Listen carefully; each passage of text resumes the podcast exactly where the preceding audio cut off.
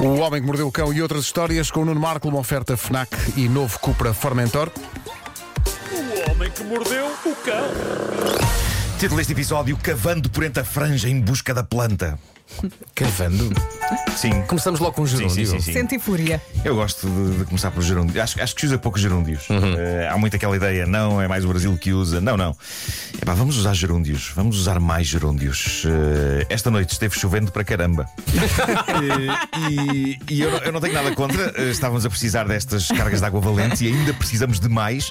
Por isso, por mim, pode continuar. É claro que, havendo temporal noturno, a minha cadela flor entrou em parafuso com os trovões e o som das cordas d'água, pelo que às três da manhã estava a ser acordado do meu sono profundo por uma criatura peluda a tremer, saltando-me para cima. E foi terrível. E é o- Coitadinha. é o que eu imagino que a mulher do Tony Ramos sente quando ele volta para a cama vindo da casa de banho à meia-noite. Meu Deus. E, e está frio no quarto. Uma criatura peluda a tremer, saltando-lhe para cima. Mas, atenção, eu estou à vontade de fazer esta piada porque eu já conheci o Tony Ramos. E ele, não, e ele não só goza com a sua própria natureza peluda, como chegou ao ponto de tentar arrancar pelos dele para me dar. Não pode. Porque eu, sim, porque eu pedi-lhe. Porque eu nasci com muito menos do que ele. Ah, tu pediste? Pedi, pedi. Ele E muito- guarda- bom guardaste muito estes, esses simpaticamente, pelos muito para todo simpaticamente, sempre? ele foi ao braço e, e arrancou uns quantos. Eh, nem- Guardaste-os? Guardei, claro. Sabes onde estão? Na, na caixinha dos dentes. Estou numa vitrine. Nem toda a gente se pode orgulhar de dizer que teve Tony Ramos a dar-lhe pelos. Pois não. Ah, E eu posso. Eu posso. Mas sim, o tempo está de chuva e esta primeira história lembrou-me da minha última casa em Benfica. Era uma moradia bastante parecida com a atual com a Casa do Vasco e tinha, tal como a Casa do Vasco, tem um anexozito no quintal que que eu achei que era boa ideia ser a minha zona de trabalho. Exatamente. Qual o problema em que eu não pensei quando tomei essa decisão e possivelmente tu também não? Eu não pensei que, exi- não, não pensei que existisse chuva. Então Esqueci-me sempre tens que ir para lá quando está a esqueci-me que chover. havia chuva. Esqueci-me que havia chuva. É por isso que eu gostava de ter um túnel. E, e então, Vasco, pare- parece, parece belezamente, parece belezamente. Bom, eu lembro de estar a escrever no anexo e de ter de voltar para casa ao fim do dia e de estar a cair uma tremenda carga de água e de não ter levado guarda-chuva para o anexo e de sair dali a correr e de chegar a casa encharcado, apesar de, desde o anexo até à casa, ser para aí meia dúzia de passos. Mas isto então leva-nos à ideia épica de um youtuber inglês, Colin Furze. Ele tem uma moradia e um anexo, embora tudo se calhar um bocadinho maior do que a minha moradia e anexo ou a do Vasco, porque se ganha muito bem como youtuber por estes dias. Nós devíamos era estar a fazer este programa no YouTube. Era, era. Fazer isso. Bora. Fazer isso. Ah, e durante dois anos, dois anos, Colin, 42 anos de idade, apresentou no seu canal de YouTube vídeos fascinantes em que os seguidores o viam a cavar um buraco sem parar. Os vídeos das escavações tornaram-se virais. O tipo mandava fora para aí 3 toneladas e meia de terra por dia. E tinha muito tempo, não é? Mas com tempo. E agora aí está a razão. O homem decidiu escavar e construir no jardim um túnel subterrâneo a ligar a casa ao anexo. E fez esta obra contando com a ajuda de apenas dois amigos. Eles escavaram e depois forraram o túnel em cimento e ferro. E aquilo está lindo. Está um trabalho incrivelmente profissional e foi tudo escavado à mão.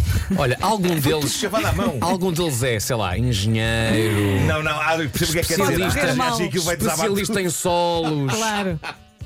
Eu creio que não, eu creio que É não. que eu por acaso tenho vontade de pegar uma pá e fazer o mesmo. No entanto, sabes o que é que não vou fazer? Porque não sei. Mas eu acho que ele percebe do assunto. Repare, ele diz, por exemplo, que não houve máquinas a escavar porque, diz ele, o túnel teria de passar pelas fundações da- da- Outra. da- do anexo, da garagem e da própria casa. Lá está. E portanto, durante dois anos, este tipo esteve a cavar à mão, ou à pá, neste, pá, caso, neste caso. um buraco desde a casa até ao quintal. A paciência e a canseira disto. Mas olha, e agora aí Tem está a muito obra tempo livre, de pronta. O facto. que é que ele fazia à terra toda que tirava? Isso já não sei. Isso não pois. sei. É que Não isso dá sei. nas vistas para os vizinhos. Pois dá, ele disse que não queria incomodar os vizinhos, então eh, ca- cavava normalmente quando eles não estavam em casa. O que é que fazia? Saía- Fazia como o Tim Robbins e punha nos bolsos. Depois podia isso. passear. É isso, despejava. largava É no isso, é pátio. isso. Agora, o que se passa é que este tipo, Colin, é inventor e devemos a este escavador implacável uma coisa que me soa extremamente bem e que eu adoraria experimentar. experimentar. Antes dele cavar este túnel e ficar famoso por cavar este túnel, ele inventou. E cá vamos falar disso outra vez. Uma banheira de jacuzzi. Ok? Ele inventou uma banheira de jacuzzi que pode ser conduzida. Ou seja, no fundo é um carro que é uma banheira de jacuzzi. Estão a perceber? Sim. Tem um volante. Estou a perceber. O que eu não dava para vir assim que fora até à rádio numa banheira de jacuzzi conduzível. Olha, Eu por acaso não davas. fazia Pá, questão. Não davas, não. o que, o que é que leva esse, esse carro jacuzzi a andar? É um motor elétrico, é? Não, deve ser, não É? sei. São É capaz, gases. sim. Está giro. Olha, uma coisa: o jacuzzi não leva água. Ah, ok, estou a perceber. Ele Percebes onde deve eu quero precisar de água. chegar? Claro, claro. Aquela claro. coisa chamada perigo de morte. Ele deve ter pensado nisso. Ele deve ter pensado nisso. Ah, A não ser que o jacuzzi não leva água, é só um jacuzzi que anda, não é? não, não, leva água. Eu acho que isso deve ser das coisas boas da vida, tirando essa parte da pessoa eventualmente morrer eletrocutada. Pois. Ah, Tirando isso. Mas eh, estrada fora, em fato de banho, aquilo a borbulhar por todo lado. É pá, soberbo. Imaginem eu chegar à rádio. Incrível. Nem é a rádio, é, é ver chegar ali ao café do Sr. Martins. A sacar da toalha, A sacar da toalha, saca, Ok, saca, vão saca, secar. saca, saca, saca, saca. vestir, entrar.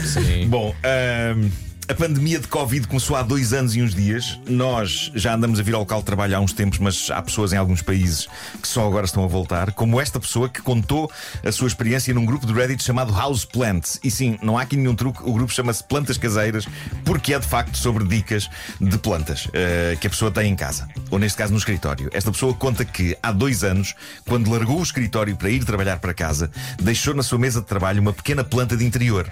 E então temia que agora no regresso ao trabalho fosse encontrar a planta seca e mirrada. Qual não foi o espanto desta pessoa quando aquilo que há dois anos, no início da pandemia, era uma pequena e discreta plantinha a dar um pouco de verde a uma mesa de escritório, dois anos depois era praticamente uma árvore. É Eu vou, eu vou pôr a, eu vou pôr a imagem no Instagram daqui a pouco. Era uma, vá-se lá saber como, uma planta cresceu de uma forma tão Já estava no descontrolada, teto. chegou ao teto Uau! e ficou com um troncozinho. É um monstrinho de planta. O vaso estava colocado numa mesa mais pequena, Uhum. o tronco acabou por desenvolver-se subindo para uma mesa maior e depois escalando um daqueles separadores de escritório open space até abrir as suas vastas folhas Lindo. junto ao teto. É, é incrível. Os comentários neste post do Reddit dão alguns conselhos sobre o que fazer para tirar a planta dali, porque ela está muito grande. Não é o tipo de planta com quem seja fácil conviver num escritório. Claro. Mas o meu comentário favorito é de uma pessoa que responde: O que fazer? Bem, o que fazer é deixá-la absolutamente tal como está e se calhar acomodá-la para ela se espreiar devidamente pelo separador. Mas o melhor conselho é entregar à planta um cartão com um nome. Porque essa planta agora é um colega seu de trabalho. Não se diz para falar com as plantas, então? É isso, é isso. Se calhar é isso. até ocupa mais espaço. Bom, e permitam-me agora que falo para as pessoas que estão a pensar em fazer franja. Eh, Vera, não sei se queres fazer franja. Pá, não É façam um em objetivo. casa. Não façam em Eh, casa. É uma coisa muito delicada de fazer, não é? É, uma pessoa acha que sabe e depois corre mal. O meu conselho é: primeiro não façam em casa, lá está. Uhum. Vão a um cabeleireiro fazer e, por favor, relaxem a testa quando vos estiverem a cortar a franja, porque senão pode dar sarilho. Eu sei que isto soa bizarro, mas a história que uma percebi. senhora publicou esta semana no TikTok é um fail cabeleireiro extraordinário. Esta senhora queria, uma senhora americana, queria de facto fazer franja e fez, mas aparentemente, segundo ela, ela só percebeu isto depois, ela manteve a testa engelhada enquanto lhe cortavam a franja. Portanto, Ela, ela sabe, co- co- como quando estamos espantados ou Sim, temos sim. tipo, Então sim. e a, e a- e a- a testa toda engelhada. Ou seja, quando ela Ahm. relaxou, a, f- a franja tinha 2 centímetros. Exatamente. Eh, ela, ela cortou o cabelo com a franja engelhada em tensão. Quando lhe acabaram de cortar a franja, ela deve ter mantido a testa em tensão e aquilo parecia perfeito. Quando finalmente, mais tarde, relaxou a, relaxou a testa, percebeu que a franja não fazia sentido. Porque subia demasiado e estava demasiado esfarripada. Porque a testa deixou de estar concentrada e passou a Claro. estar lisa. Portanto, o que se passa com esta senhora é que eh, se ela quer que a franja lhe fique bem, e isto é hilariante, ela tem de passar os próximos meses com um ar espantado. Porque só com os olhos arregalados, um Só ar assim é que espantado e a funciona. testa engelhada é que a franja funciona. Qu- Quando ela relaxa e põe uma expressão normal e serena, a franja fica de uma Mas estupidez. pensa, agora é deixar crescer, não é? É isso. É como Por isso, a, é como a planta. Malta, não se franzam. Não Franzam. se? Não se franzam. Não se franzam Isso é o pé de colares. quando estiverem a fazer. é isso é. Não se franzam quando estiverem a fazer franja, a não ser que vivam perfeitamente confortáveis, andando pelo mundo com o ar de quem diz: O quê? O quê? Se estiverem confortáveis com isso, força, força nessa franja. Coitada. Se correr mal, uma bandelete resolve tudo. Pois, eu acho que acaba por ser a solução desta senhora. Sim. Olha, conselhos práticos para a vida. Nada a ver. O Homem que Mordeu o Cão foi uma oferta FNAC, onde encontra todos os livros e tecnologia para cultivar a diferença e também novo Cupra Formentor. O homem que mordeu o cão. Motores de 150 a 390 cavalos. O Marco volta daqui a pouco para a edição de hoje das Minhas Coisas Favoritas.